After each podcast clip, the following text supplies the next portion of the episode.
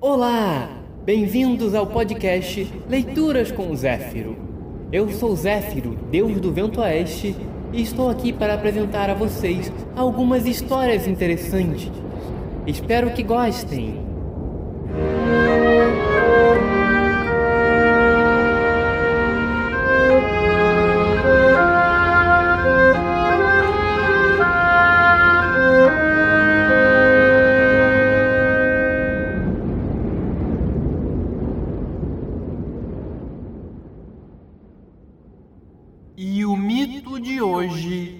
Será o gigante Rongnir.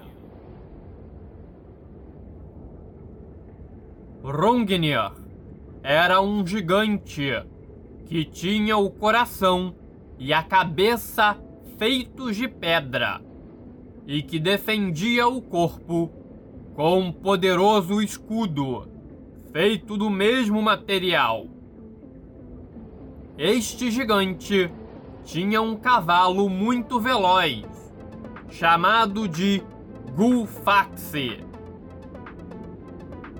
Certa vez, o deus Odin, inimigo declarado daquela raça, resolveu fazer uma aposta ao passar em frente do castelo de Rongnir. Montado em Sleipnir, o cavalo mais veloz do universo. Posso vencê-lo com uma perna nas costas, disse ele com uma grande risada. Valendo o quê, Nanico? Ora, a minha própria cabeça, disse Odin desprezando a prudência. O gigante, afrontado, não pensou duas vezes e, montando num salto Gulfaxi, o cavalo de crinas douradas, lançou-se com Odin em uma veloz corrida. Foi uma bela disputa, mas a certa altura, Odin, percebendo que poderia perder a aposta, decidiu desviar o rumo para Asgard, a morada dos deuses. Abram os portões! Disse ele a Heimdall, o eficiente guardião da cidade. O porteiro assim o fez e quando Urangnir percebeu a cilada em que estava se metendo, visto que seria uma tremenda imprudência meter-se na cidadela dos deuses, puxou as rédeas de seu cavalo. Mas tamanha era a sua ira que resolveu, mesmo assim, ir enfrentar os deuses em sua própria casa. Fui enganado por esse farsante! exclamou ele após cruzar a Bifrost, a ponte do arco-íris que dava acesso a Asgard. Odin, reconhecendo a sua falta de lealdade, decidiu considerar. Está bem, peço-lhe desculpas. Venha jantar conosco e tudo estará esquecido. Rangnir reuniu-se aos demais deuses no salão dos banquetes. A princípio, desconfiado, mas foi relaxando à medida que ingeria quantidades fantásticas de hidromel. Esta é uma excelente bebida! exclamava ele a cada gole monstruoso. Os outros deuses acompanhavam o seu progressivo descontrair. Até que a própria e singela descontração começou a ceder lugar a uma perigosa jactância. Tudo isto é muito belo. Dizia ele, fazendo um semicírculo com a taça transbordante de líquido. Mas um dia serei obrigado a botar tudo ao chão. Um silêncio constrangido desceu sobre os ouvintes. O que o imprudente gigante entendeu apenas como uma autorização para que prosseguisse nas suas basófias. Sei, pois não tarda a grande batalha do Ragnarok, quando os gigantes, liderados por mim, finalmente invadirão esta belezinha de reino e o reduziremos a cinzas. Um brinde a este dia. Somente então, Rangnir percebeu que o mal-estar se apossava de todos. Seus olhos pousaram sobre Sif, a esposa de Thor, e de Freya, a mais bela das deusas. Oh, jovens e belas deusas, não fiquem alarmadas. Disse ele, abanando com força a taça, que espirrava hidromel para todos os lados. Vocês, belas como são, naturalmente estarão a salvo da matança. Ficarão como o mais belo espólio de guerra que nós, os gigantes, já obtivemos algum dia. Neste momento, Thor, que estava de viagem, apontou na entrada do salão. Imediatamente, seus olhos pousaram sobre o gigante, que resmungava coisas para sua mulher, com a boca úmida e a voz empastada. O que este sujeito está fazendo em nossa mesa e ao lado de minha mulher? Bradou ele, ainda de pé. O gigante olhou para Thor, mas a bebedeira era tamanha que só pôde dizer isto com uma grande gargalhada. Venha! Venha logo desfrutar desta jovem dos encantadores cabelos dourados. Pois logo ela mudará de dono.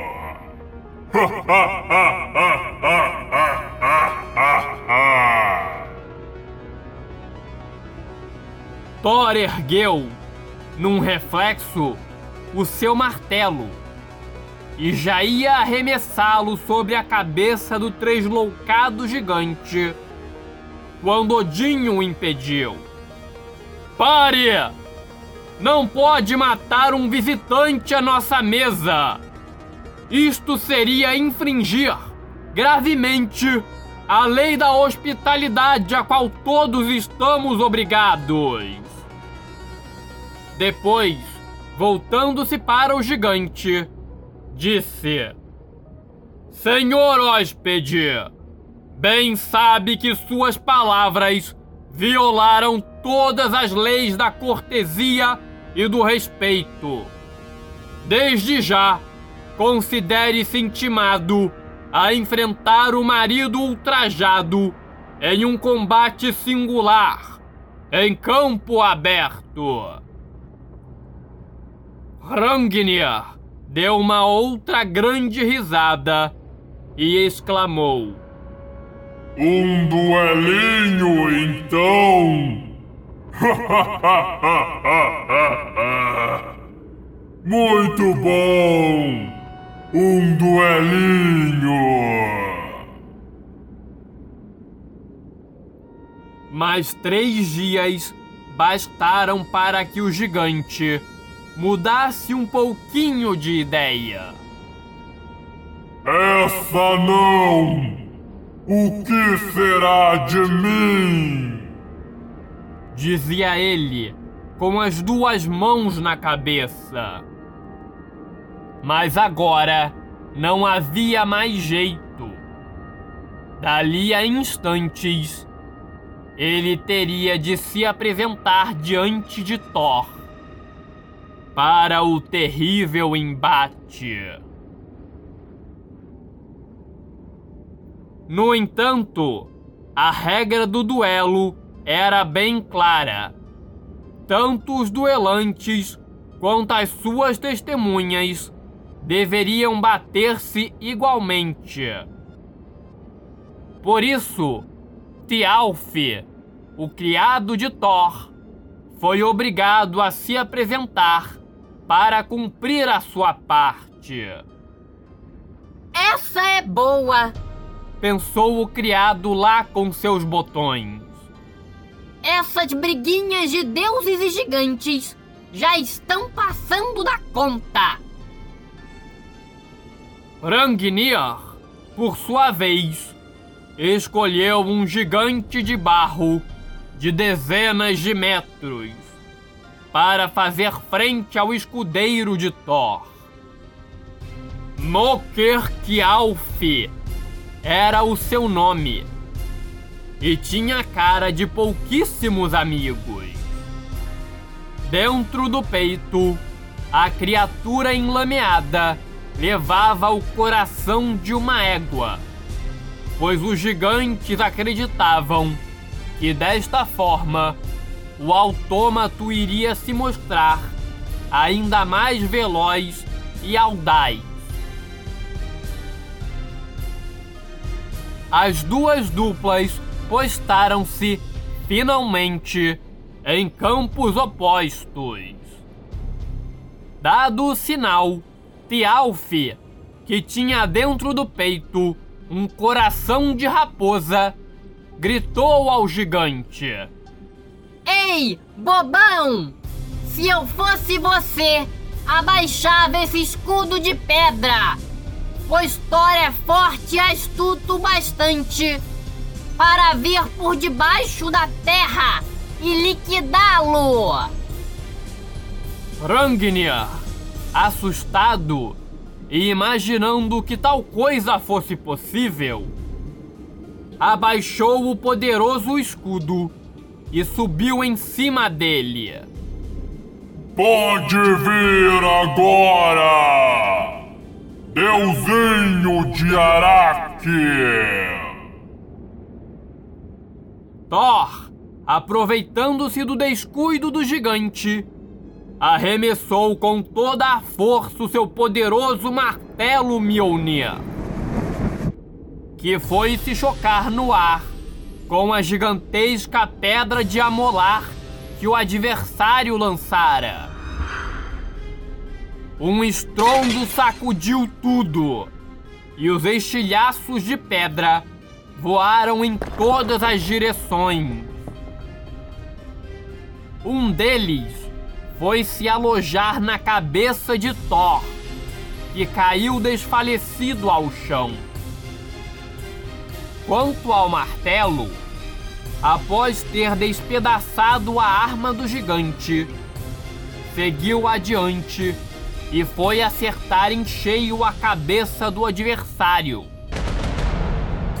arrebentando seu crânio como se este fosse uma casca de ovo. Quanto ao duelo subalterno, travado entre Thialf e o monstrengo de barro, não teve nem graça, pois esta criatura era tão ou até mais estúpida do que seu criador.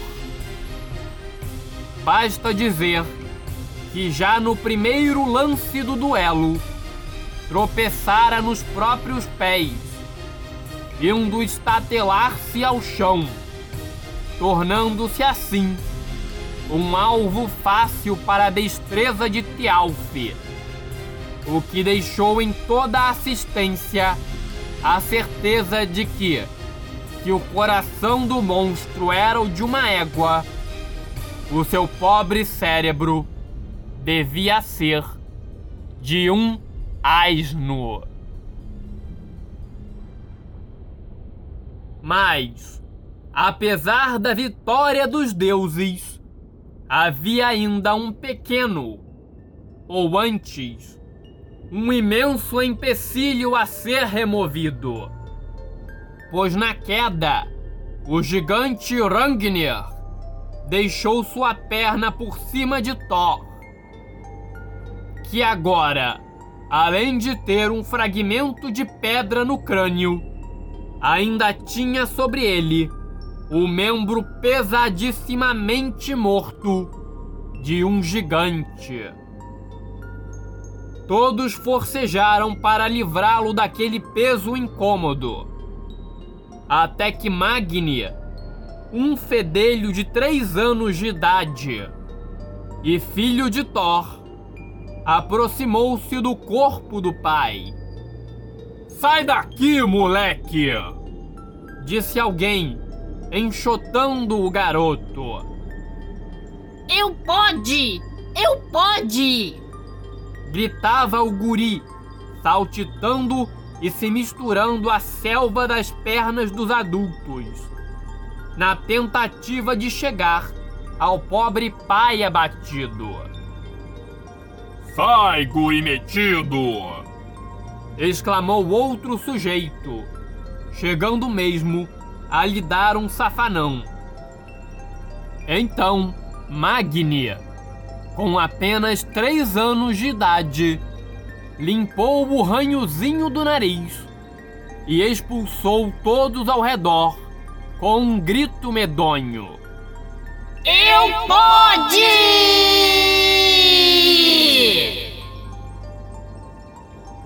E assim conseguiu remover o colossal entrave.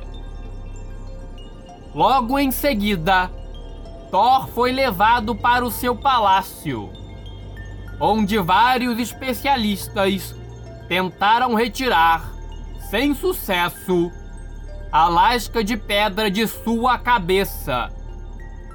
Até que uma bruxa, que atendia pelo nome de Groa, empregou nele as suas artes mágicas, conseguindo retirar finalmente, a maldita pedra da cabeça do deus. Magnífico!